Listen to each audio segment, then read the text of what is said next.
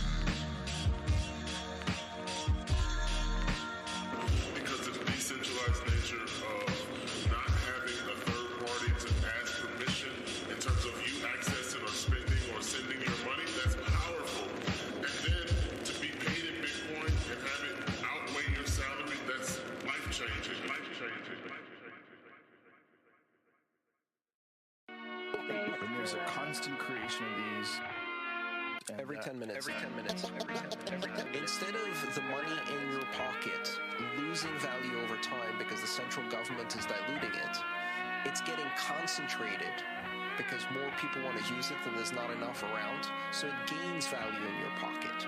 And that's a deflationary currency.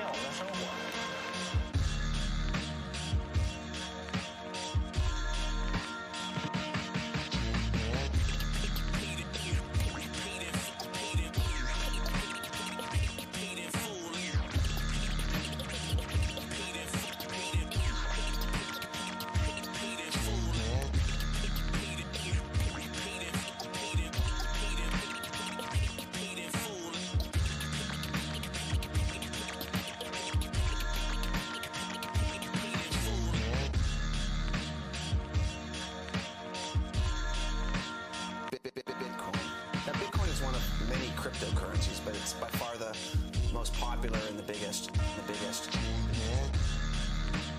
Bitcoin is decentralized, meaning that its distribution and exchange aren't controlled or regulated by a government or other authority.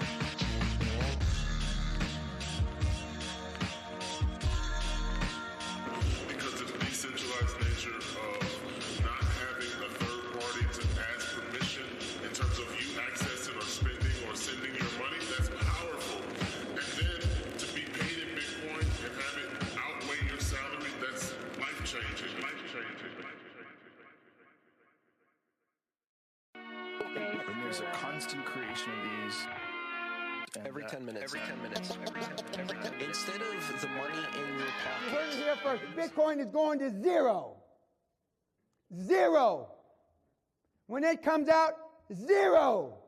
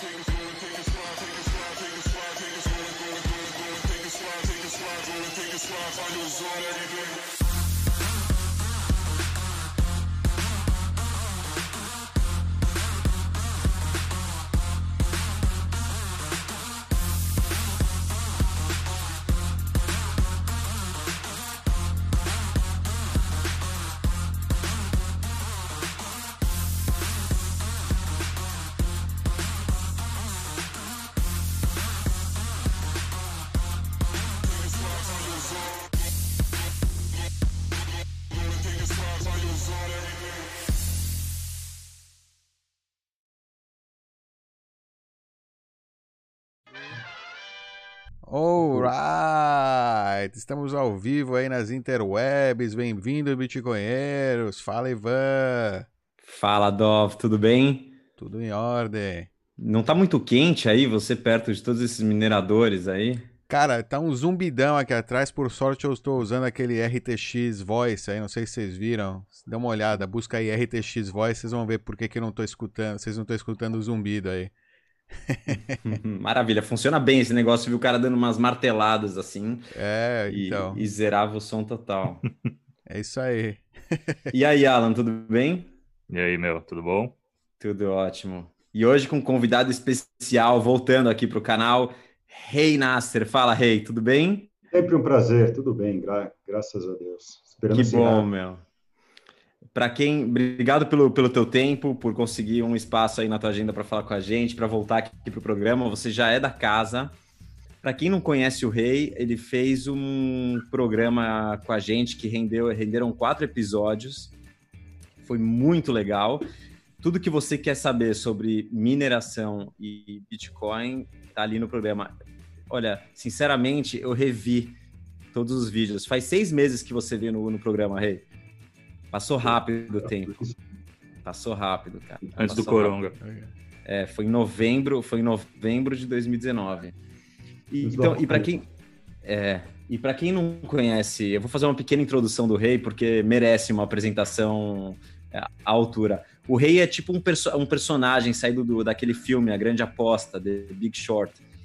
Ele trabalhava no mercado financeiro com gestão de fundos e deri- derivativos nos Estados Unidos. Com a crise de 2008, ele literalmente quebrou, ou, nas palavras dele, foi quebrado, né, Rei?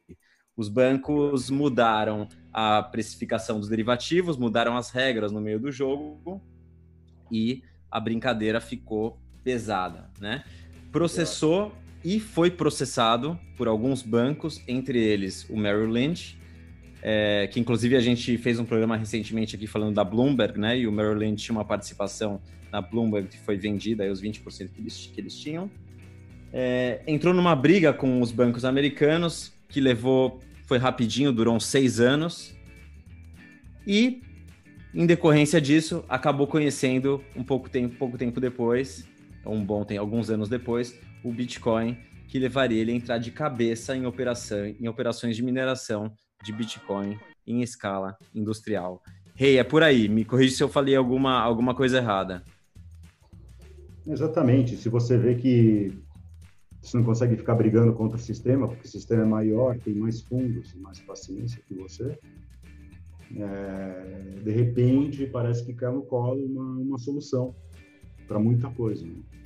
E de- deu casamento, amor à primeira vista. Assim que eu entendi, que eu tive a paciência de sentar, entender o que era Bitcoin, aí mudou tudo, né? Porque a gente via naquela época, ah, um ativo volátil, coisa de especulação, não vale nada. Depois que você entendeu o que, que é, uma vez que você entende, que muito pouca gente entende, é, é outro mundo que se abre, né? Verdade. Outro mundo mesmo. É verdade. Hey, é, muita gente, é, a gente fez o programa e a gente vai deixar, acho que o Dol vai deixar aí no link, nos comentários, para quem quiser assistir a maratona de vídeos que a gente fez contigo. É, mas Oh, muita yeah. gente não entende qual é a função do, do minerador, né? Para que serve o minerador? E a gente até falou sobre isso no programa que você não gosta desse nome minerador, né? Então eu vou fazer uma breve explicação, porque tem muita gente que entrou no canal, que está começando agora, que não está começando no mundo do BTC e não entende que, que, que para que servem os mineradores, qual o papel deles, quem são eles. É, então eu vou fazer uma breve, um breve resumo, certo? Para ficar claro, para a gente voltar ao, ao básico, é, o BTC ele surge como uma opção ao sistema é, vigente, certo? E uma das funções principais que ele vem cumprir é a sua resistência à censura numa plataforma aberta, global e descentralizada. Só que para ele ser descentralizado, uma das características do protocolo é que todo mundo que faça parte da rede possa validar transações sem que ninguém tenha poder de veto ou controle da rede, né? Essa questão da censura que eu estou falando. A melhor forma que foi encontrada para se fazer isso, depois de mais de 30 anos de trabalho, foi criando um algoritmo de consenso que dependia da competição. Só que para ter competição, precisa ter risco e recompensa. E essa recompensa tem que ser significativa.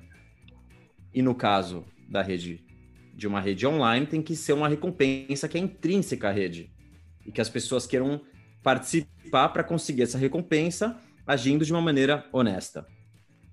Essa competição, e aí que entram os mineradores, faz com que a rede seja descentralizada, porque todo mundo quer participar, muita gente quer participar para pegar essa recompensa. E aí o que muita gente confunde, né?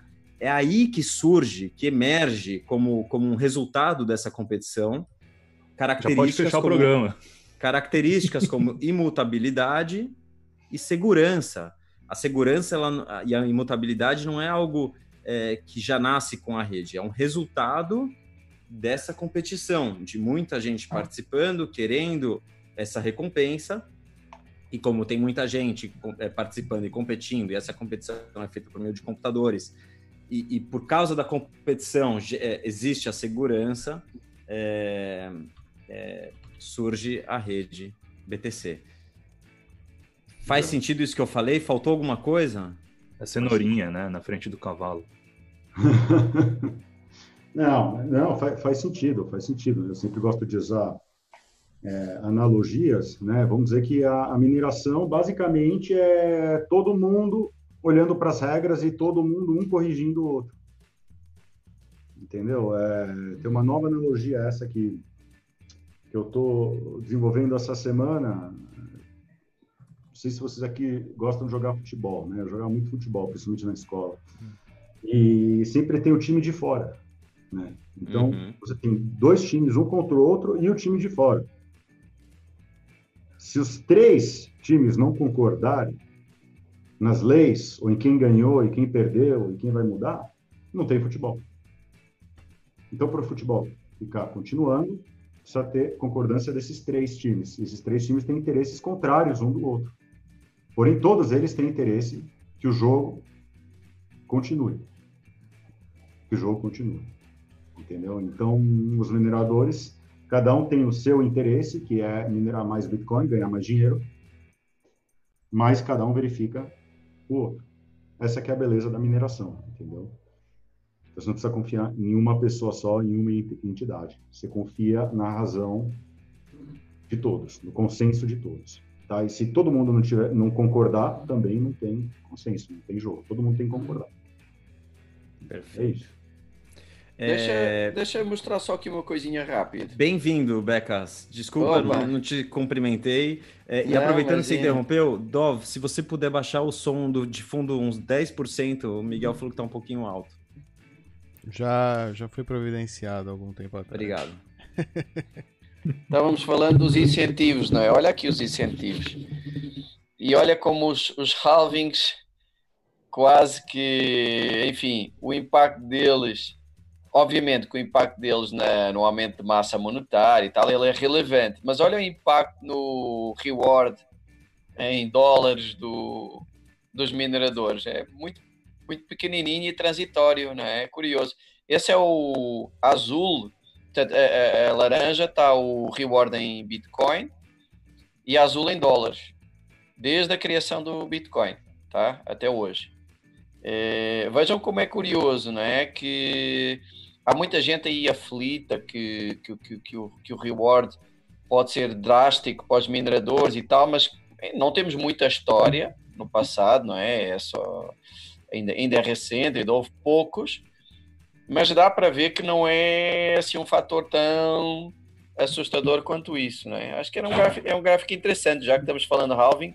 O halving tem muito a ver com mineração como é que foi ao longo do tempo a remuneração dos mineradores. E está aí, em BTC e em dólares. Como é que eles foram remunerados? É, se essas duas, quanto mais distante essas duas linhas estiverem, melhor para os mineradores. Obviamente. Né? Porque é o curioso, minerador, né? É porque... ele, não, ele paga as despesas dele, mesmo que ele pague, ele usa os BTCs para pagar, as despesas são denominadas em dólar. Exatamente, portanto, essa curva azul é Exato. que está correlacionada com os insumos, né? que é Exato. GPUs, a eletricidade. Né? E quanto é... mais próxima a azul estiver da vermelha, maior a pressão de venda por parte dos mineradores. É, é engraçado. De venda que... no sistema. Ou seja, o, o, os mineradores tão, têm ganho, enfim, mais Gordura. ou menos, cada vez mais. Em dólar, Principal, sim. Principalmente depois do último halving, né? É... Por isso que o hash rate aumenta tanto, porque eles investem claro, em, a... equipamento. Exato, para cancelar esse efeito, né? Ou para mitigar, né? Good for Bitcoin.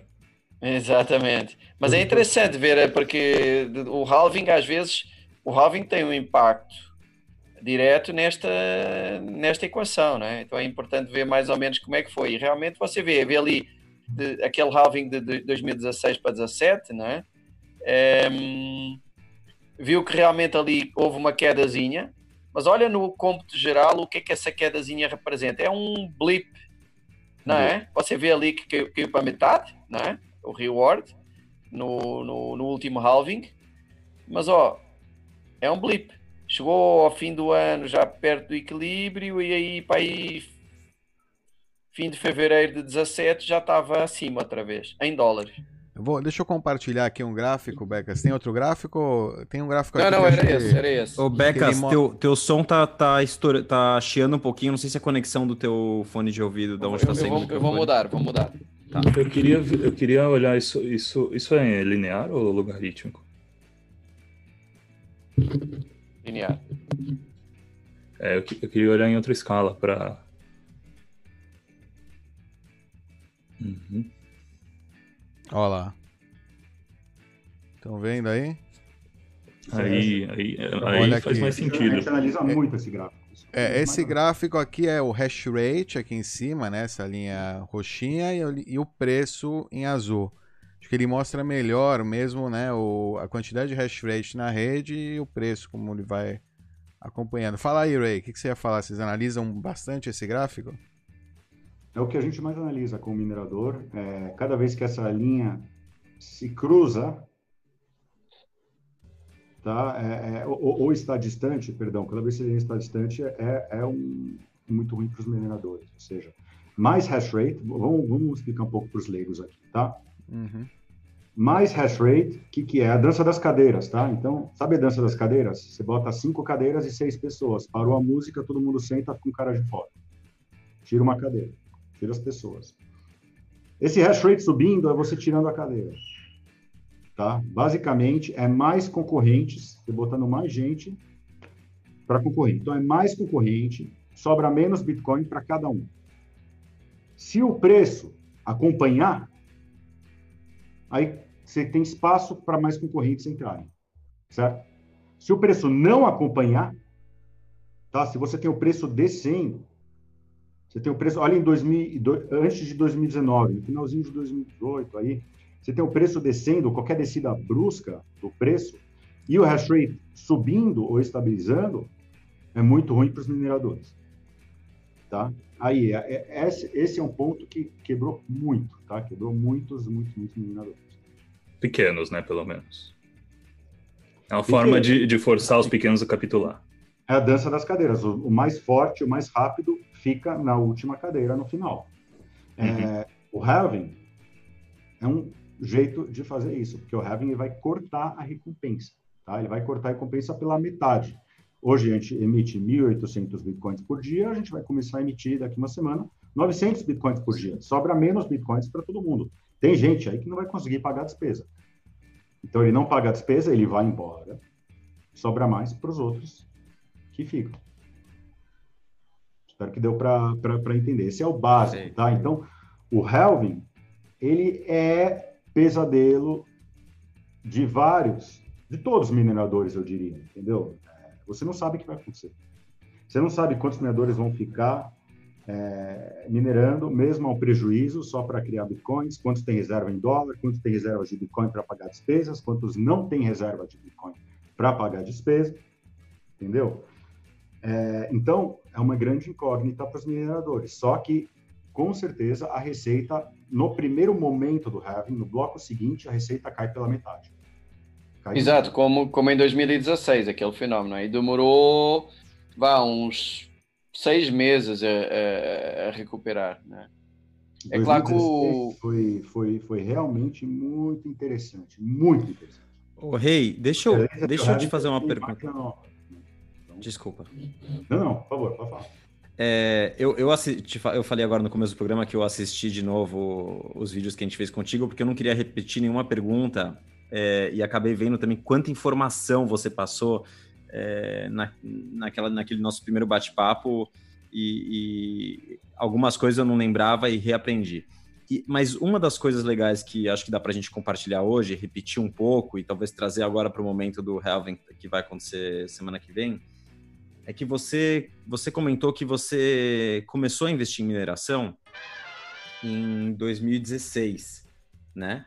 E que logo em seguida teve o halving. E você disse no, no vídeo que a gente conversou que você se ferrou com isso.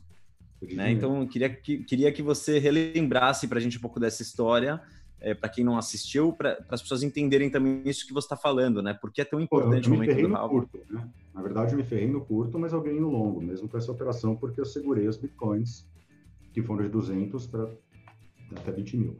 Mas é, é, o que, que é importante disso? Ótima pergunta, tá? Ótima pergunta. E que, que vários mineradores, a maioria, a maioria dos mineradores, eles não não tem experiência em tratar com cliente, tá? Então, vamos dizer, se você tem investidores, você tem que. Vamos dizer que você é um investidor, tá? Você vai entrar na mineração. Você não quer entrar no final do ciclo. Tá? Você não quer comprar as máquinas a preço cheio exatamente antes do halving. Uhum. Porque tem minerador que vende a receita pré-halving e não te fala que a receita vai cair pela metade depois do halving. Então você tem que falar, fazer os seus números com isso em consideração. E ninguém sabe disso. Muito pouca gente faz isso em consideração. Interessante. Eu aprendi isso na veia, foi muito bom. É... Mas aquele Heaven de 2016, o que foi muito interessante, aqui saiu a S9, da S7 para a S9, máquina da Batman, a S9 é a grande máquina, é revolucionária. Foi 3,5 vezes mais bitcoins que a máquina minerava. Tá, a hash rate era 3,5 vezes maior, a energia era só o dobro maior. Então, para quem comprou essas máquinas no começo, se deu muito, muito bem para o próximo ciclo, entendeu? Se você entra no começo do ciclo, é muito bom. Se você entra no final, não é tão bom. É, no começo do no ciclo, com, com novas máquinas, né? Com máquinas mais é, avançadas. O que, que, pode, que, pode fazer um ciclo? Tem várias coisas que podem fazer um ciclo. Tá?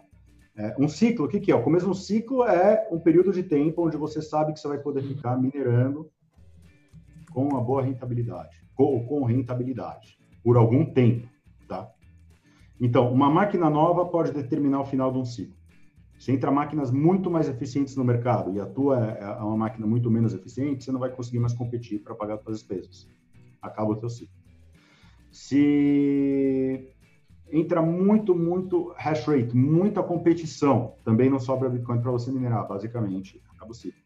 Se seus custos estão muito mais altos em relação aos custos da concorrência, entra mais concorrência, abaixa o custo, acaba o teu ciclo. Entendeu? É, um halving causa acabar muito o ciclo de investimento, porque o halving causa as pessoas ficarem ineficientes. Eles têm que vender a máquina, acabou. Tem que fazer um novo. Então, entrando num ciclo, eu sempre vejo que, que eu vou poder fornecer para os meus investidores um payback em pelo menos seis meses, seis a oito meses, não mais que isso. Porque a média é 18 meses. A média aqui é um payback é 18 meses, mas é muito arriscado. Pois é. A máquina agora é S17, não é? Qual que é? Você tem a S17, mas a S17 está com 20 a 30% de quebras. Ela está com um problema que hum. o, o, power source fica desconectando. Então ela derrete, ela, ela explode. É, agora vou corrigir isso, vou lançar S19 agora que já estão já estão começando a vender. S9 em 16 e S19 agora, hein? Exatamente, S19. Engraçado. S19 tem um hash rate de 110. O, o, o Dov, só uma coisa, aquele gráfico foi você que colocou, não foi? Sim, quer que eu coloque de Você novo? tem aí o, a parte de, do último halving? O hash rate e o, e o SD? Espera aí um segundo, deixa eu colocar. É que eu tenho que fazer primeiro colocar para o pessoal e depois para vocês. para não dar. É isso aí, tá lá, ó. vocês estão vendo aí? O último hash rate. É, para uhum. ver a mudança, ó. Ele...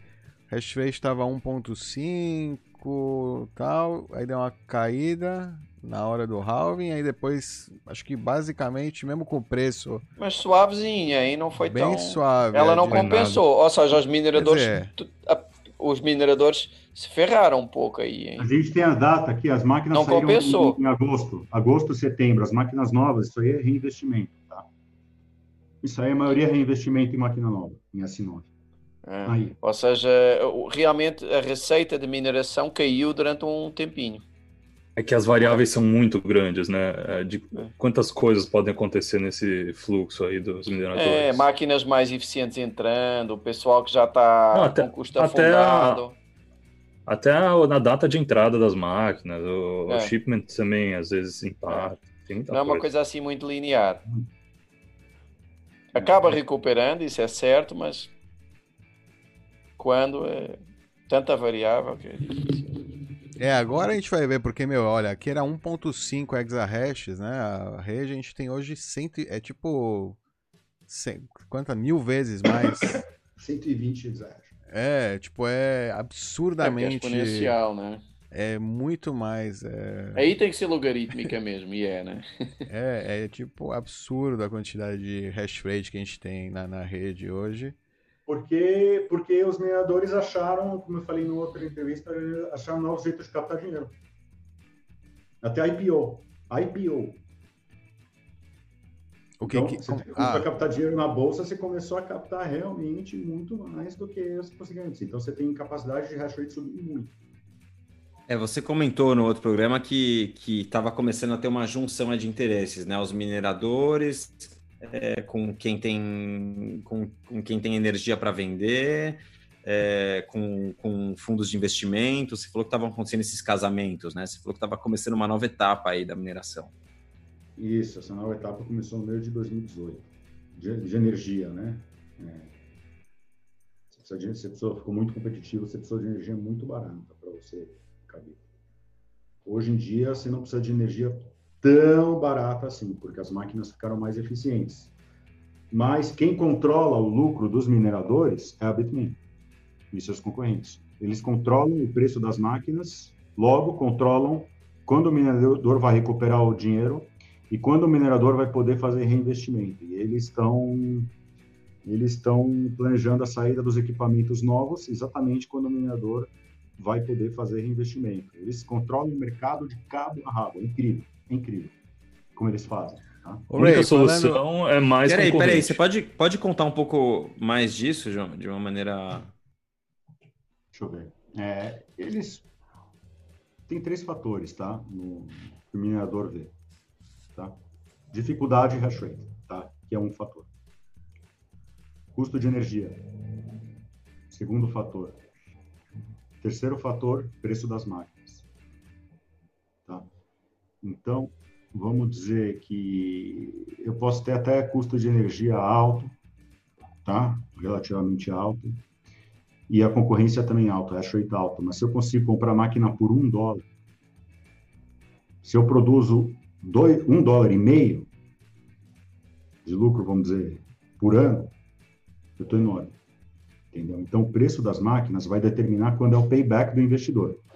Quando o investidor conseguir o payback, ele já pode reinvestir. Tá? É, é, no mundo do Bitcoin, e podem discordar de mim, esses discordam de mim, concordam de mim, tá?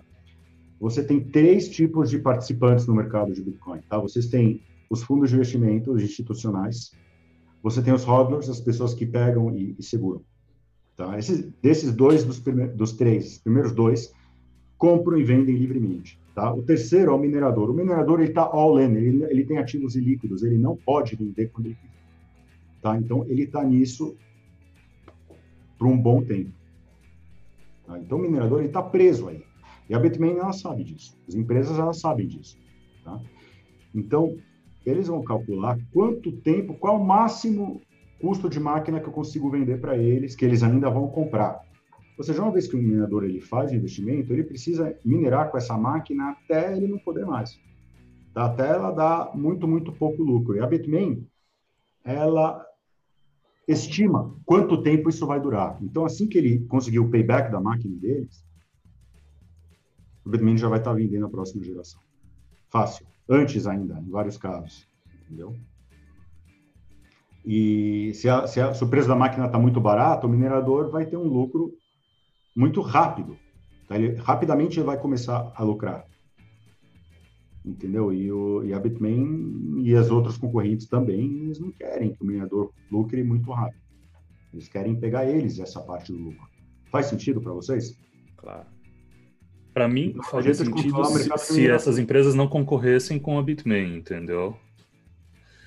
É, mas Porque Alan... se você concorre, você, você quer aproveitar ali o filão de mercado que o outro tá, tá tentando represar. Não tem a, o investimento tecnológico, o dinheiro. É, eu acho que é, é isso, é falta de, de concorrentes mesmo. E é, ainda, um ainda, ainda há muita concentração. Você tem um pouco ainda de colusão. Você não vai baixar muita coisa, entendeu? Você tem um pouco de colusão. Essas empresas precisam ficar vendendo hardware. Deixa eu, uma pergunta, Ray, sobre a hash rate, está vendo aí na tela? Tem um negócio aqui que me chamou a atenção, que é esse gráfico da hash rate do BSV e do BCH, que vão meio que se cruzando, né? Tipo, parece que um fica mais é, rentável que o outro. Ou seja, fica meio claro que tem é uma. É engraçado, né? que tem uma collision aqui. Ou gasta num ou no outro, é. São, os, que, mesmos que são os mesmos mineradores indo de uma para outra, segundo a. Não Você sei soma que, isso né? e dá uma linha, né? Soma os dois, dá uma linha reta. deles. Você aperta um botão. É, um bot... é, exato. Imagino que seja até automático, né? Já esteja Esse é o mesmo automatizado. cara, esse é o mesmo cara, com certeza. Os mesmos Não, caras apertam um botão e a mineração aqui, essa mineração de Bitcoin Cash e a mineração de Bitcoin SV é o que a gente chama de aberração. O que é uma aberração? Nada, é uma coisa completamente anormal, nada que é normal. A mineração tem um propósito, um só, É 100% subsidiado isso, então. ganhar dinheiro. Mineração é ganhar Yeah. dinheiro. Para que, que você vai ganhar menos dinheiro aí? Sim, entendi. Aberração. Tipo, é, é totalmente ideológico. Não, Subsidiado. ou não, é subsidiado talvez pelo governo chinês. O cara, o pessoal deve ter energia muito barata ou grátis e tá fazendo isso porque tem Não algum plano. sentido, Por que eles Sei não lá. fazem com Bitcoin com energia muito barata ou grátis? Ah, ok, É, entendi. exatamente. Entendi o que você tá falando. É, No é, final não do dia, O ataque é esse, né? Troca por Bitcoin, no final do dia. Tá, você quer ter Bitcoin Cash, quer ter Bitcoin SV, minera Bitcoin e depois no final do dia troca. Entendeu? Seria mais Faz interessante. Entendi. É, Zero. só, é puro marketing, é só para poder mostrar que, tá, que tem mineração. Puro, puro, puro, puro. Isso é uma aberração, É, isso tem que ser ignorado. Esse é o budget de marketing. Eles, gastam ignorado. Vocês acham que tem alguém que acredita realmente que essa uma dessas duas vai, vai fazer o replacement do. do Olha, eu, eu, eu, eu, eu Do citaria eu uns grupos lá, aí meio altcoins, suspeitos. Tem uns xaropinhos Uau. aí ainda. É, hoje em dia, 2020, tem que estar meio xarope mesmo pra acreditar isso. Talvez em 2017, talvez com a simetria aí da informação, tá? Mas hoje tem que estar. E vendo isso, olha isso Ah, aqui, mas- cara. Mas esse Olha gráfico diz tudo. Esse, esse gráfico diz tá- tudo. Se você acreditasse no Bitcoin Cash, você estava sempre no Bitcoin Cash ou no USB. Não, é, é o mesmo pessoal que vai Se você tirando. acreditar no Bitcoin Cash Toma. ou no Bitcoin SV, você vai minerar Bitcoin e depois vai trocar o resultado para Bitcoin SV ou É, Bitcoin. exato, tem razão, é, tem razão, correto. Isso certo é isso. Você vai minerar o que dá mais dinheiro e a seguir trocar pelo que você quer. Exato. Exato. Perder dinheiro nunca faz sentido, nunca, em cenário algum. Exato. E, e- e esse não é o caso do, do exemplo econômico guns and butter, né? Que um país é mais eficiente em produzir revólveres, o outro país é mais eficiente em produzir manteiga, eles vão trocar. Não funciona assim, Não, tem razão. entendeu? Tem uma outra pergunta aqui, Rei, do Miguel Medeiros. É, se você acha que a mineração é um ponto de centralização do BTC? Não. Com certeza não. Você pode centralizar a mineração, tá? O próprio Satoshi, ele, ele previu isso, que a mineração é, é, tinha o risco de ser centralizada, tá? Cada vez que tem halving, cada vez que tem mineradores é, que estão saindo do jogo, tem os outros maiores que estão comprando eles. Então, no final, você vai ter dois, três, talvez um minerador maior que todo mundo, que é o mais eficiente, é o cara que minera. Mas isso pode centralizar, não tem problema. Se ele, ah, se ele vai mudar o código, ele vai mudar para forcar alguma outra coisa. Sempre vão ter. é, é, é, tem que ser a base de consenso, entendeu? Então, se Eles não mundo- mandam no consenso. Não adianta um cara só, só centralizar. Eu não vejo problema em centralização de mineração. Tá? Muita gente discorda de mim, mas eu não vejo problema, porque o minerador central ele vai ter que jogar pelas regras, as mesmas regras. Senão tem vários mineradores esperando, esperando para jogar pelas regras. É, acho que o que ele se refere é aos mining pools, né? Que também não é um minerador. Cada mining pool é uma concentração aí, né? Um coletivo de mineradores. O pool é um instrumento para tirar a variância dos lucros. Né? Então, eu tô com a minha maquininha lá, eu vou ficar eh, 365 dias por ano minerando, eu vou só, em um dia do ano, eu vou pegar um bloco. Em um dia do ano. Agora, se eu botar ele num pool, ele vai me pagar 365 vezes eh, esse mesmo, essa mesma quantia. Então, vai pagar todo dia. Alright. É, e a gente, a gente viu também, tem aquele esquema do Stratum, né? Stratum 2.0, que vai mudar um pouco a parte do consenso, que você, como um minerador pequeno, não vai depender. Porque né, a centralização seria um problema em, em forks e o caramba que né, daria poder aí para esses pools decidirem alterações na rede, se seguir uma, uma chain ou não, né? E aí, no caso, os pequenos mineradores com esse novo protocolo teriam agora, né? Vão ter o, a possibilidade de falar, não, eu quero o Segwit, eu não quero o Segwit, não fica na mão do pool que eles estão mandando o hash rate deles. Então, esse aspecto de centralização que tinha no pool já está sendo resolvido aí também, Miguel. Ou seja, é uma coisa que sim poderia ser um problema aí no consenso, mas que já está sendo é, resolvida. É, ele tá, mas tem- você tem bastante pools de qualquer jeito. Então, mesmo se não tivesse extrato, ele resolve isso, tá? Ele dá mais independência. É, e mudar de pool não é muito difícil, né, né Ray? Ou seja, você Difícil, tem demora, só... um- demora cinco minutos. É dar uns cliques ali, escrever, um clique, mudar o um endereço. reset lá, se redireciona, é que nem, é que nem uma página de, de website. Você seleciona para o provedor, pro servidor lá e acabou. Entendi, é, não é exato. Se, o, se um cara aí ficou rogue, você, não gosta mais do, daquele pool, você simplesmente. E as pools competem, né? Elas competem uma com a outra. Ah, aumenta o FII, diminui o FII. É um business, é um business em si. O pool também é um business. Então, quanto mais pools tem, melhor para melhor a mineração. Mas se a mineração for centralizada, se você tiver vários grandes mineradores, então você vai, vai também acabar, inevitavelmente, centralizando os pools. Entendeu? Porque você tem um, dois, três caras com a maioria do hash rate, Tem uma pergunta interessante aqui que, É, que o Paulo tem algumas fez. aqui. Eu posso, posso fazer essa? Manda ver, manda ver. Ele falou: se a Lightning virar mainstream, não vai acabar com todo o incentivo financeiro para os mineradores validarem os blocos? Se é o quê, perdão? Posso- se a Lightning virar mainstream, se não vai perder o, o incentivo para se minerar. Falamos isso ontem. Olha, é, eu acho que sempre vai ter incentivo de minerar. O mercado sempre, sempre vai dar incentivo a minerar. Não existe você perder o incentivo de minerar. Tá? Sempre vai ter uma opção. Porque as pessoas vão precisar abrir canais. Vão precisar abrir canais. Vão precisar abrir canais, vão precisar. Imagina se você perdesse o incentivo. Qualquer espaço que tiver, você vai usar, né, no bloco. O que você tiver para usar, olha, no final do dia eu quero, eu quero ganhar mais FIIs. Mais FIIs. O Lightning Network estiver pegando os meus FIIs, eu vou estar fora do Lightning Network. Se eu estiver fora do Lightning Network, o Lightning Network não vai estar tão poderoso, né? Então, ou ele mantém os incentivos, ou o pessoal sai. É muito simples. É, é matemática pura. Ele sabe, é matemática pura. Você, você não, não precisa falar, ó, olha, eu sou teu amigo, minera aqui comigo. Entendeu? Por isso que é um layer, né? É uma camada acima. Exatamente. Por isso que eu gosto. Que eu gosto dessa brincadeira toda. É, é matemática, é só matemática. Entendeu? Não tem, não tem uma corte decidindo, puta, sacanagem, você sacaneou outro cara, você mudou de Bitcoin minerando, você mudou para esse bloco, você mudou de protocolo. Não Por incentivo. isso. Não existe isso. Você quer, você quer minerar e ganhar menos dinheiro? Go ahead, be my guest.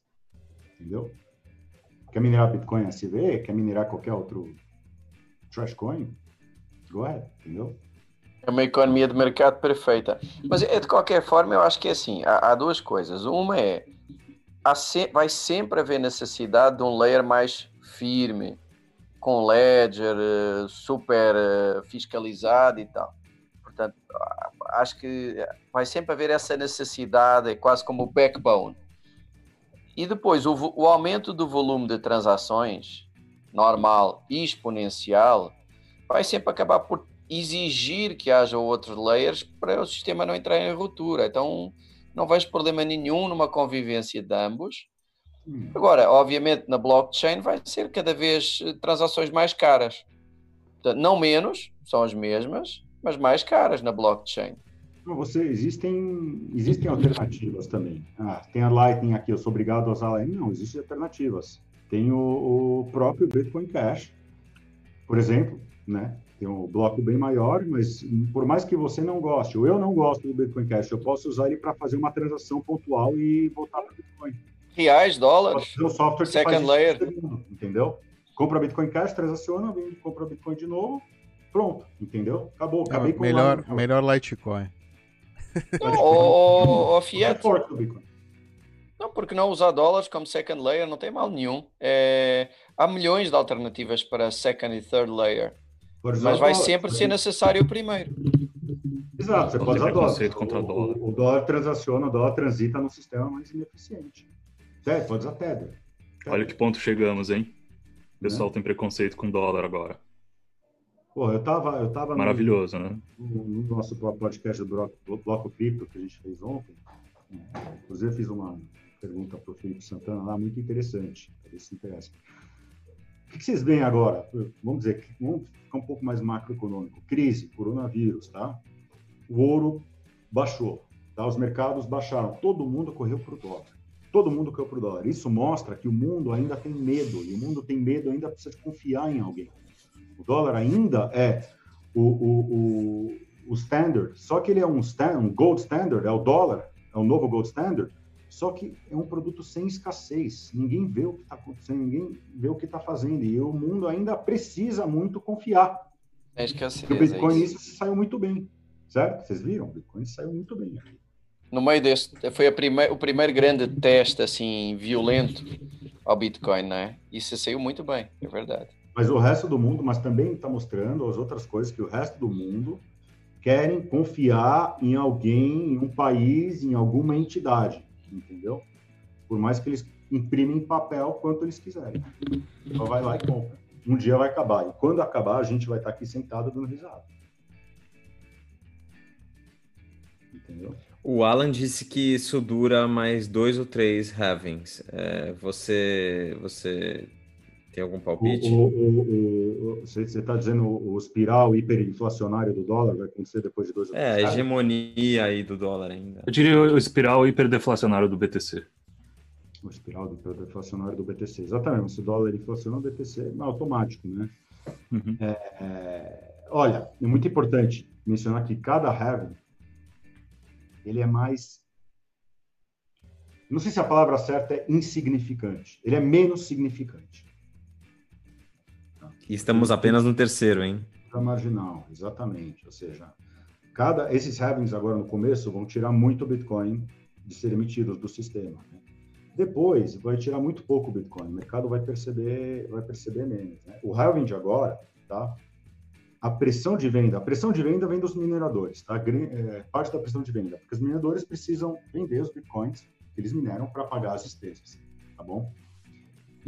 Por ano, por ano, vamos ter cerca de 2 bilhões e meio de dólar a menos de pressão de venda depois do ralo. 2,5 É interessante o argumento. tá? É 328 mil bitcoins. Muito do lado vendedor vem dos mineradores, exato. E vão ter metade do estoque anual para vender. A pressão de venda Em BTC. vem- vem dos mineradores, entendeu? Interessante. As interessante. despesas. Especialmente se a margem deles, se a margem dos mineradores, tem, tem, tem, tem estatística na internet, no blockchain.com, sobre o lucro dos mineradores. Então você pega esses charts, você vê que cada vez menos a margem dos mineradores, maior é a pressão de venda. Pressão de venda diária, aí coloca em um máximo de 1.800 bitcoins. Interessante. agora- Seria bom, agora- vai cair para metade o Então, estoque de evolução- bitcoins em venda, né? Agora vai ter 900 pressão de venda dia. de no máximo 900 bitcoins. Do- por parte dos mineradores. Eu estou falando, não, não é pressão de venda total do Claro. mercado. É um argumento interessante. Acho que é a primeira vez que falamos nele. Interessante. É, é Ah, tem um- importante, importante ressaltar essa pressão Ou de venda. seja, O 2019, digamos, vá, de- de- da pressão de venda, os mineradores representavam uma fatia gigante, né? É, certamente em 2030, por mais que eh, os economics se mantenham de quase todo o sistema, só por causa do halving, já não. Isso vai, vai cessar, né? Se É você manter tudo igual, por causa do halving, o preço tem que subir. É, olha lá, E- a gente tem aqui não, e, a, uma... e a- e a pressão de, de- de venda do parte dos mineradores vai deixar de ser uma variável importante. Eh, enquanto que hoje é curioso. To Vai flow, ser né? Qual é o market cap hoje do Bitcoin? É, mas não é 163. só não é só um stock to flow, é que é, é, o- é como se o 163.1B. flow é como se o 163. flow fosse vendido todos os anos, né? Falta 6x pra gente chegar num T. 2,5 bi- bilhões de menos de venda. É, por ano. Insignificante. Ó, tá aqui, ó, 90% do supply até noven... no- 28 de novembro de 2021. Aí 95 em 2025, 99% em 2034. Já para 2047, 99.9% do supply Mas isso é o stock to flow. já O- foi o- minerado. Aqui a argumentação até é um pouquinho mais exagerada que essa. É, por exemplo, va- vamos, vamos estimar, tá? Ah, vamos imaginar que o volume de vendas num ano é 50% originário dos mineradores em 2019. É possível, não faço ideia. Né? Pode ser O volume de 5, venda pode ser total? 20, pode ser 50, não sei. Não, você tem o volume de venda nas exchanges. né? Compra e venda. De, de, de, pressão Vai de ser cada venda, vez né? menor o volume de questão de vendas venda. proporcional dos Isso aí vai cair muito mais rápido, exatamente, vai cair brutalmente. Para já cai para metade, garantidamente, este ano, não é? Cai para metade. Ehm, e daqui a dois, três halvings vai ser um, quase. Por, por isso Hoje que em dia, ajuda a compor preço. Vai, eu acho que vai, vai, vai deixar de ser uma variável na composição do preço. Uhum. Os mineradores menos eficientes têm mais pressão de venda. Então, se os menos eficientes saírem do mercado e você tem os mais eficientes comprando os menos eficientes, vai ter menos pressão de venda por hash rate também. Você pode calcular isso. É bem marginal, mas é, mas é significante, entendeu? Se eu sou um minerador muito eficiente, eu vou comprar todos os outros. Eu vou pegar, vou engolir todo o hash rate todo mundo. Eu preciso vender menos dos meus bitcoins produzidos. Em percentual. Ray, nos Então- últimos nos últimos dias teve um crescimento aí na hash rate. Você acha que, ou seja, é o pessoal tentando minerar os últimos blocos aí com mais com mais reward ou é ou você acha que talvez pode ser uma, um tipo de ataque aí, porque teve um ontem a gente teve entrou uma nova época, né?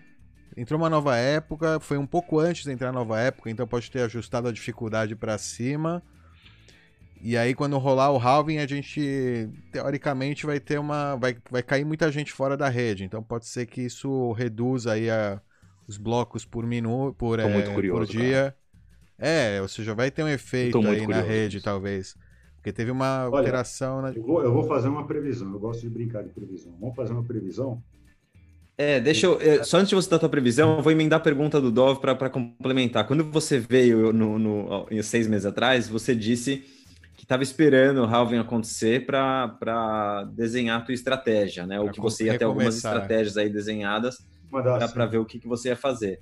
Porque justamente é, nesse próximo ciclo você disse que tem uma tendência ao, mer- ao mercado resetar, né? Todo- Tem um momento aí que você falou, ó, fiquem atentos, fiquem atentos, você falou, fiquem olhando aí o hash rate, porque depois do halving é, tem um momento ali que todo mundo quebra, porque um fica segurando ali para ver que aguenta mais que o competidor, até o momento que de repente, pum, todo mundo quebra. É, é isso.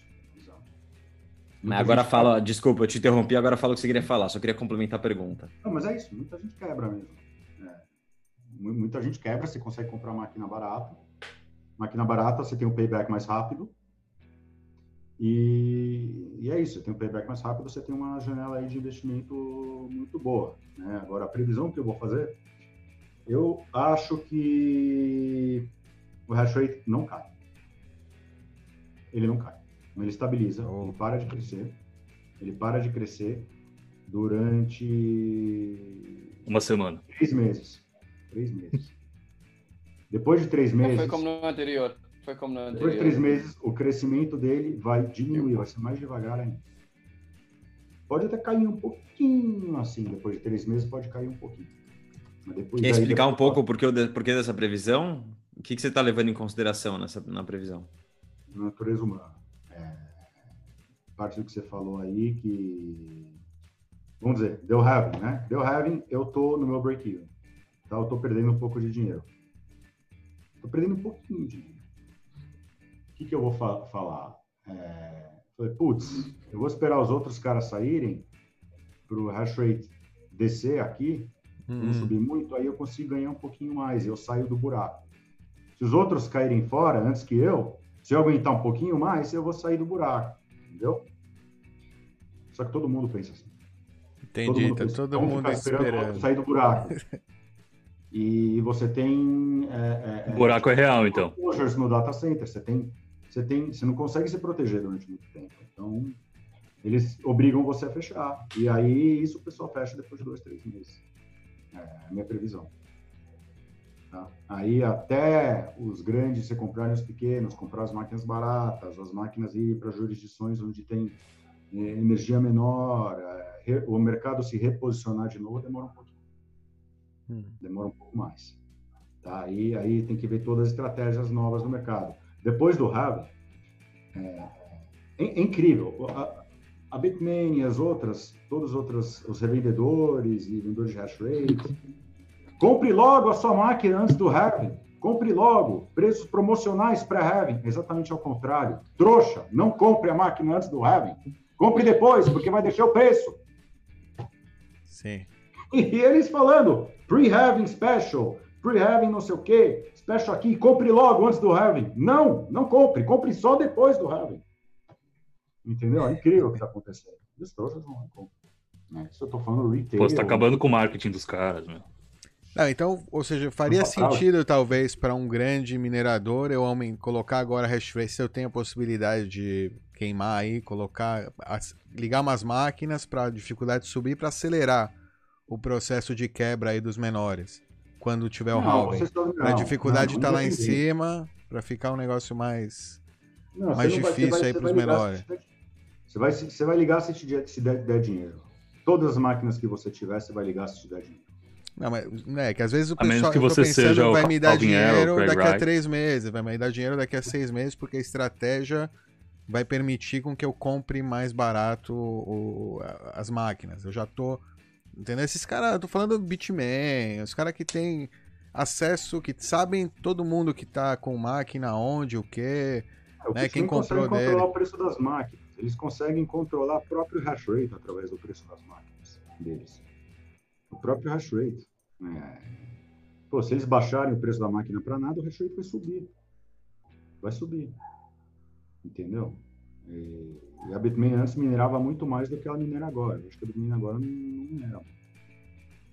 Tá? Ela minera, ela deve minerar, na minha opinião, ela deve minerar os primeiros. Você compra a máquina, ela fica minerando com ela três meses com a máquina, depois ela manda para vocês. Que ela...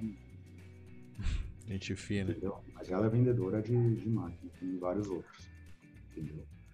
É complicado fazer negócio. Tem nem porque eles vendem, sinceramente. Aí, olha lá, isso é uma boa teoria, então, falando nisso, né? Estão ligando as máquinas, as S19s, antes de vender, antes do. do porque eles vendem, você tem, fazer um, preço, o chip. tem um cruzamento do preço. Entendeu? Se eles produzirem a máquina a, a um dólar e conseguirem vender a mil dólares, Tá muito melhor do que eles produzem só, a máquina. Eu, só vale a pena vender quando está no fim do ciclo de, de inovação. Aí você já está produzindo um novo chip enquanto o pessoal está comprando vale, suas máquinas velhas. Vale exatamente o que você falou, isso é o que você falou, mas tudo tem um preço. Tem um preço que vale a pena vender e tem um preço que vale a pena minerar. E tem o risco de entrar um concorrente e desbancar o seu negócio nisso. Né? Exato, eles conseguem vender a um preço maior do que é do que eles minerariam com essa máquina, do que todo o lucro que eles minerariam com essa máquina, entendeu? Uhum. É um profit margin maior. Esse, e a concorrência? Esse é o do, do, do, do, minerador. Antes a Bitcoin minerava muito mais, agora mudou. Isso que ela Ou seja, o negócio é fazer chip. O negócio é fazer chip. É. Mas fazer hardware barato e vender, se matar de vender. Entendeu? Bom para o BTC. Se, você, é? se o incentivo da mineração era tanto, tão grande, que você não, não vai conseguir vender a um certo preço, que não é o caso, não pode ser o caso e nunca vai ser o caso, na verdade. Porque o cara que compra tem o mesmo incentivo, entendeu? O cara que compra, a Bitmain Nova tem um incentivo maior para minerar do que os mineradores. Tem um incentivo maior. Só que ela vende a máquina lá em cima que o incentivo da venda da máquina dela a um preço bem alto é maior do que o custo de oportunidade dela minerar. Entendeu? O minerador ele não tem essa escolha. Ele minera ou minera, ele não produz nada. É, na corrida do ouro não aconteceu algo semelhante? Quando estava todo mundo ali correndo pelo, pelo ouro, quem estava ganhando muita grana era o pessoal vendendo as picaretas ali, vendendo equipamento. As picaretas, exatamente. Se você vende as picaretas a um certo preço, o pessoal vai parar de comprar. Entendeu? Então você usa suas picaretas para para minerar ouro ou você vai vender as picaretas? Entendeu? Tem um preço de, de, de, de, de cruza aí, de convergência. Entendeu? E aí o que, que acontece? O mercado vai lá e inventa um, uma máquina gigante que enfia toda a terra e já vai filtrando todo o ouro, tudo automático e é bom pro, é bom pro ouro. A grande vantagem da Bitmain é que ela consegue produzir em escala. Entendeu? Uma coisa é você fazer uma máquina. Ah, puta, fiz uma máquina bem melhor que a Bitmain. E aí, para produzir em escala vai, vai me levar seis meses. Até eu produzir essa máquina em escala, já criaram uma máquina mais rápida, mais eficiente. Entendeu? Esse é o dilema. É, não existia, não tinha um, um é, rumor aí que Samsung e tal, outras empresas estavam entrando na. Samsung fez chip, a Samsung tem chip que é usado para minerar, tem uns chips.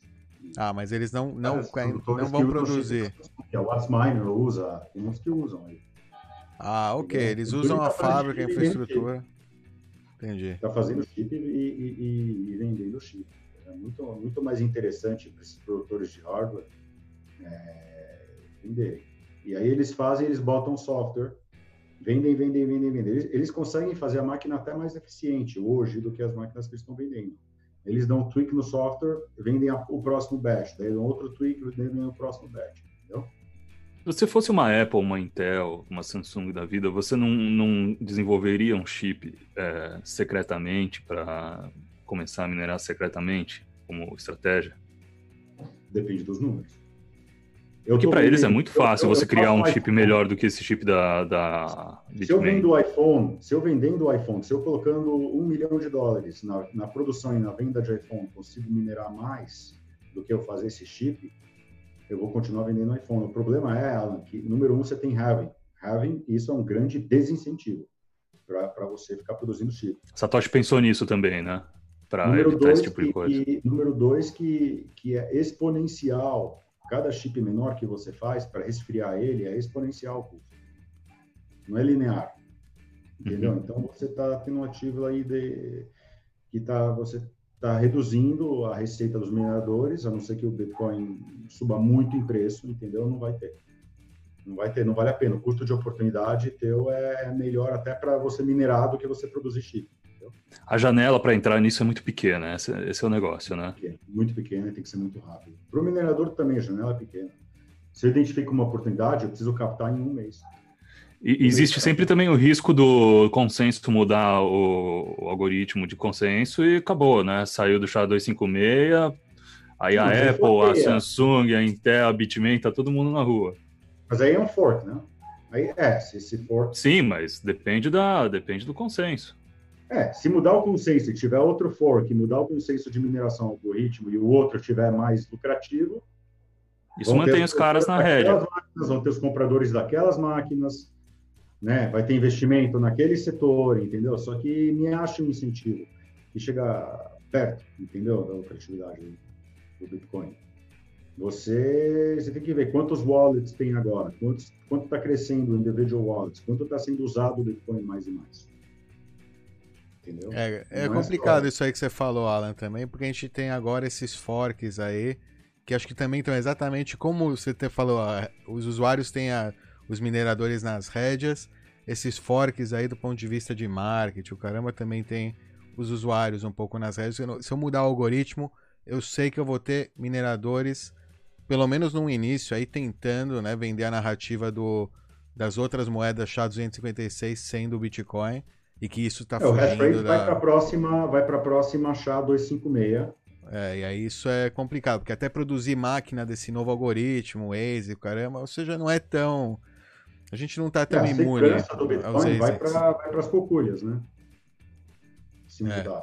É, a narrativa de segurança. Pronto. É, mas aí você compete com tudo. Você compete com lucratividade. Você, eu compito, eu vou competir, vou minerar Bitcoin, vou minerar Ethereum, vou produzir calcinhas. Que me dá mais dinheiro, eu vou fazer. Entendeu? No final do dia, eu troco tudo por BTC ou, ou Bitcoin. Por calcinha. Ou por calcinha. Entendeu?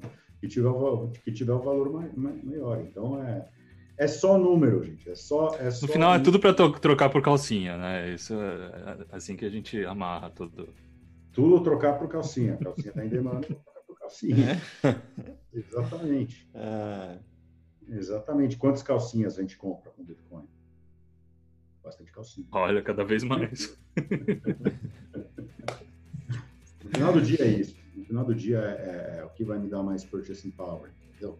Mineração não existe minerador, vai, eu estou minerando porque eu acredito no, no, sistema descentralizado, porque eu sou anarcocapitalista, porque eu sei, não. Estou minerando para ganhar dinheiro. Posso acreditar nas coisas, eu posso não acreditar, posso não, posso não gostar de Bitcoin. Se me dá, se me dá mais dólares no final do dia, eu vou estar minerando. Olha, esse aqui é um e gráfico. Ó, falando em dinheiro, ó, o gráfico do no primeira era, depois quando quando o primeiro halving, né, que era 2, essa linha verde, quando aconteceu o halving, tava 12 dólares o Bitcoin, né? Ele tava aí começou a crescer, cresceu. Aí você vê, né, e aqui é, era 3, é o halving de 2016, halving de 2012, halving de 2016. Vê a tendência, né? Preço, né? O pessoal tá atrás da e embaixo aí tem o um múltiplo, qual a diferença, né? Quantas vezes entre cada era, ou seja, foi 20 vezes mais maior o preço, né? Não, aqui não tem a hash rate, mas a hash rate também acho que acompanha, de certa forma, o preço, como a gente está falando. Tem dinheiro entrando, tem gente comprando, tem demanda, vai ter hash rate, né? Acho que é basicamente. Legal, o gráfico tá bem correlacionado, hein? E você vê. Em 2018 aí, o que tem em 2018 aí? Tem, tem a. 2018. 2018 foi, foi que degringolou. Que você falou, Raven sempre acompanhou o preço. Em 2018, olha aí. O preço desceu. E, isso foi o hash wars do, dos forks do SV com o Bitcoin Cash. Foi exatamente essa quebra aqui da que estava é, no sim. min e caiu lá para esse, esse buraco. Esse, é, foi dos 6 mil e pouco para os 3 mil. bem forte aqui que quando quebrou. Foi exatamente em 15 foi. de novembro de 2018. É, isso foi, isso foi bem, foi bem Eles ainda conseguem manipular desse jeito, é isso. Eles ainda conseguem, eles ainda têm poder econômico para manipular desse jeito. Ainda é muito pequeno o BTC. Tem poder econômico, é, qualquer um com poder moderado consegue manipular o preço de Bitcoin, gente. Você tem uns 163 é, isso ainda é muito bilhões de market cap. Gera onda, tudo gera onda muito, muito grande. Onda curto prazo, né? Sim. Curto prazo Sim. e mais. Se, se tivesse um exchange centralizado, seria mais difícil. Tá? Então você consegue fazer uma onda muito maior no exchange com order book pequeno. E aí os, e os arbitradores vão arbitrar isso no mercado inteiro, mas as ondas que você faz podem ser muito grandes. Obviamente. Né? Eu só olho para Bitcoin, obviamente. Eu não olho para market nenhuma das outras. A maioria das outras são quase nulas. Para minera, com minerador, com minerador também. Tá? Não é alternativa, não tem alternativa, tá? É, eu acho que outra coisa que eu ia falar o Dove, que perguntou, a hash rate baixou, tá? Com crise, Covid, obviamente, a primeira coisa que faz o hash rate baixar foi o slump do Bitcoin, quando ela desceu muito naqueles dias, né? A gente viu ela descer muito, o pessoal vai lá desliga a máquina. Agora, tem um fator também, tipo, das nossas operações, a gente tem uma operação no Paraguai, que com a, com a quarentena hum, você não pode andar na rua, você não pode ir para o trabalho, você não pode ligar a tua máquina. Então, tem o fator quarentena também que, que vai forçar muito o data center a desligar. O que forçou muito o data center a desligar. Agora que está relaxando, vai abrir de novo. Entendeu? Imagina o chinês lá mirando na China. Você vai querer ir lá para o teu data center e, e levar um tiro e ser preso. Você vai ser obrigado a desligar. Você não vai deixar ligado às máquinas não supervisionado também, é um risco bem maior. Entendeu? Então teve certo desligamento também. Em, isso explicaria também a, o DIP, né? Exatamente, isso ah, explicaria o DIP. Foi preço e foi isso. Foi preço e isso. Isso é manutenção do DIP. Tá? Então, é, apesar... seria muito interessante se alguém pudesse extrapolar os casos de coronavírus na China, eu não sei quanto confiável é isso, tá? Mas é, o caso com o religamento do hash rate. Tá? Isso é uma coisa interessante. Apesar de ter histórias lá que, que o pessoal vive na, nas farms. Ou seja, lá Ele na China. Vive, eu sei que não teria. Tem alguns farms ali que não. A operação continua business as usual, eu acho. Não tem muita. Tem, é, claro. claro, isso aqui baixava para menos da metade. E já estão socialmente isolados também. No, dentro é, lá do, da operação. São socialmente isolados, né? Sim. foda. Eles só vivem com um monte de, de máquina, né? Mas se para o transporte, para a manutenção das máquinas, para um monte de coisa. Ah, é, isso sim, peça, o caramba, é. Isso quebra uma máquina, ela fica quebrada, tem que esperar aí até o shipping da. Se você quebra não tem, cooling, né? O sistema de cooling do data center, entendeu? Você tem, você tem fatores aí no Covid que podem, podem realmente afetar. Tem, tem países que, que você não pode ser na rua, você vai preso. Se te pegarem na rua e você não está indo para a farmácia, está indo trabalhar, quando não pode trabalhar, você vai preso. Desligar as máquinas. Isso conta também. Eu, fiquei sabendo que em São Paulo agora você é obrigado a sair de máscara e se você for pego sem máscara, você tem que pagar uma multa na hora pro policial. É, você dá dinheiro pro tal policial. Toma meu dinheiro, policial. É, não, mas é. A partir é, dia 7. Sim, eu li também, eu li também. A partir do dia 7. Brasil Deus do céu. CPF. Brasil não tem sistema de multar CPF, gente. Não tem o quê? Sistema de multar CPF, assim, na rua. Não tem. Multar física. Como é que... Um que só se é, Então, é isso que eu fiquei, não, eu fiquei intrigado com isso. Se ele não pode te dar voz de prisão, se o cara não pode te dar voz de prisão, você está sem máscara, você vai preso. Se você não vai preso, você vai o quê? Você vai forçar a dar uma RG? Não sei, né, RG? Esqueci, tô sem... Acabou. É, e se você sair para correr sem RG, como é que faz, né? Meu nome é Zé da Silva, e aí? Vai fazer o quê? É não, é preso, é preso Põe na, minha hora. conta. Você é preso em flagrante. Não, não precisa de identificação porque você é preso em flagrante. É na hora, direto. Meu Deus. Tá, é sério, você está falando? É, Vai preso em flagrante? Tem muita gente na rua. Pode, pode ser, né? Pode ser, não pode sei ser. se dá para Mas o gado vai respeitar, vocês vão ver. Acho que não. No Brasil, acho que não. Tem país que sim. No Brasil, acho que não. Ele tem que te prender. O gado vai respeitar de qualquer jeito. Não quer fazer o bafômetro, vai preso. Suspende o carro. Tem consequência, entendeu? Mas você está com um carro, você está com uma placa, você tá... eles conseguem botar dívida no carro. Entendeu? Aqui no, no, no, no CPF, na pessoa física, acho, acho um pouco acho um pouco complicado. O importante é ficar devedor em reais e ter Bitcoin. Boa. Ô, Rei, deixa eu te, deixa eu é, te fazer uma pergunta saindo um pouco do tema de, de mineração. É, como você trabalhou um bom tempo no mercado financeiro, você tem sentido. Tem gente do mercado financeiro te perguntando mais sobre, sobre BTC agora, nesse. Está chegando próximo do próximo, próximo do halving? Tem sentido uma demanda aí de perguntas, interesse ou não muito? Igual. Muita gente me perguntando. Muita gente perguntando. Podcast, pessoal que entende um pouco mais, você vê que mineração tem a ver com halving. E também gente que não, não entende também, tá, tá perguntando, ah, o que, que é esse negócio aí? O que, que é esse negócio aí do, do, do halving? Entendeu? Muita uma gente. nova onda de adoção aí. É, uma nova onda de adoção não. Especulação. Especulação. Não sei se especulação é adoção. Acho que não. Não, também acho que não. É ah, entendi. O pessoal vendo, posso, posso ganhar uma grana com esse Bitcoin? Quando, é. Bitcoin, quando... que tal de having, entendeu? É isso que tá, isso que tá vindo agora. Mas é uma coisa que o Marcel falou ontem, que tá, como tem pouca, tá muita insegurança no mercado, agora o, Bit, o Bitcoin de repente não é mais tão inseguro, né? Ou vendo ainda também como ele está reagindo, né? Nos últimos, no último mês. É, é volatilidade. As pessoas perguntam, é muito volátil? Por que, que é tão volátil? Esse é o medo das pessoas. Tá? Por que, que é tão volátil? Porque Zero volátil. Porque que desce muito, entendeu? As pessoas perguntam por que o Bitcoin é tão volátil. Essa é a pergunta que, que eu recebo, entendeu? Entendi. Mas eu, estou sempre bullish. Bullish long term. Curto, preço curto é muito difícil de prever, né? Mas com halving eu acho que vai ter uma pressão para cima. E essa pressão do preço curto, antes do halving, é mais dessas pessoas leigas mesmo que estão entrando. Eu acho. É um fomozinho aí. É, eles não entendem rápido. Eles acham, ah, vai Acho que entra cada vez menos leigos, né, Ray?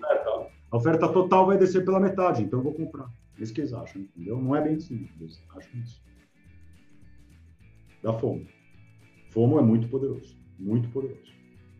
É, né? Bom, a gente viu isso aí no, no último, né? Acho que assim, quem puxa o preço, quem vai puxar o, o Stocks to Flow são os mineradores, depois o FOMO se encarrega de, de entrar na, na corrida, no, no bonde andando e sentar na janelinha, entendeu? Mas primeiro são os, os mineradores que vão puxar o, a escassez. É, eu acho que interessante ver quantas carteiras novas vai ter agora, quanta gente nova comprando. Entendeu? Os mineradores puxam a escassez, puxam a pressão de venda. Isso é até bem fácil de prever. Né? Isso, isso. O minerador ele não tem muito, muito assim, leeway para balançar, para manipular o mercado. Ele sabe Ele minera, ele vende. Ele minera, ele vende, paga a despesa. Minera, vende, paga a despesa, paga investidor. Entendeu? Ele eu não acho, pelo menos, que os mineradores têm, têm muito, muita reserva para ficar manipulando o mercado. Perfeito. Senhores, tá passando muito rápido. Chegamos ao fim, mais uma vez. É sempre um prazer, né? Papo alto nível aqui com vocês. né? Igualmente. A gente tem que fazer um geral, então. Pouquíssimos. Rei, hey, muito obrigado. Não quero mais abusar do seu tempo. É... Quando você quiser, você sabe que você já é da casa e está convidadíssimo aqui para participar do programa. Tá, gente. Obrigado, obrigado aí por mais uma live de, de alto nível. Mande o link para a gente quando tiver. O pessoal adora ver essas lives, viu? Muito bom o trabalho de vocês. Obrigado, Valeu. meu. Obrigado por compartilhar todo o teu conhecimento. Sempre aprendo muito conversando contigo. Poderia ficar mais uma hora aí conversando, mas não vou abusar do seu tempo nem do não é nóis, demais marca, bitcoinheiras. Marca Valeu, pessoal. Grande abraço. Obrigado, um abraço, abraço. grande, hein? Amanhã tem mais. Amanhã tem mais, mais pessoal. Hein? Amanhã tem mais. Tic-tac, tá chegando. Faltam. A gente vai tirar férias depois dessa, hein, Vô? Cinco dias, com certeza, não tenho dúvida. Vocês vão fazer algum evento de, de seguir live? Sim, sim. Vai, live, sim. A virada do bloco, fazendo um block party? Tá, é, Exatamente. Tá programado. Tá Exatamente, programado. tem uma surpresa especial aí que vai rolar. Eu vou levar no... cerveja. É, mas tem que vir fantasiado também. É isso aí. Pô, essa é uma... É. vou pensar, vou pensar. valeu, abração, rei, abração, valeu. meu. Se cuida. Até ficamos aí com a explicação do que é o halving aí do Bitcoin. E depois um videozinho aí também. Aquele abraço pra vocês. Até amanhã, hein, pessoal. Nos vemos Obrigado. aí. Valeu, valeu, tchau, tchau. Pode ser que você tenha ouvido falar sobre o halving ou halvening do Bitcoin, mas o que significa isso e como afeta você? Diferente de moedas tradicionais como o dólar ou o euro, a quantia total de Bitcoins é finita. Bancos centrais podem criar quanto dinheiro quiserem, mas só serão criados 21 milhões de bitcoins. Hoje, existem mais de 18 milhões de bitcoins em circulação, com mais sendo introduzidos ou minerados todos os dias. Em maio de 2020, a taxa de injeção de novos bitcoins será cortada pela metade. Não é a primeira vez que o estoque de bitcoin passa por um halving aconteceu pela primeira vez em novembro de 2012 e novamente em julho de 2016. Então, qual pode ser o impacto do próximo halving no preço do Bitcoin? Ninguém sabe com certeza, mas o que sim podemos afirmar é que o preço do Bitcoin subiu durante as semanas e meses depois dos dois últimos eventos de halving. Que faz sentido. Se há menos Bitcoins sendo injetados no mercado, pode haver uma maior competição pelos Bitcoins que já existem e afetar o preço positivamente. Interessante, conte mais. É impossível saber ao certo qual será o impacto impacto do halving no preço do Bitcoin, mas é importante lembrar que hoje o Bitcoin é utilizado por muito mais gente e aceito em muitos mais lugares do que era em 2016, o que significa que a competição por novos Bitcoins pode ser bem acirrada. Pois é, o halving está se aproximando. Você está preparado para o futuro? Confira os vídeos do canal sobre o halving, é só buscar por halving e bitcoinheiros.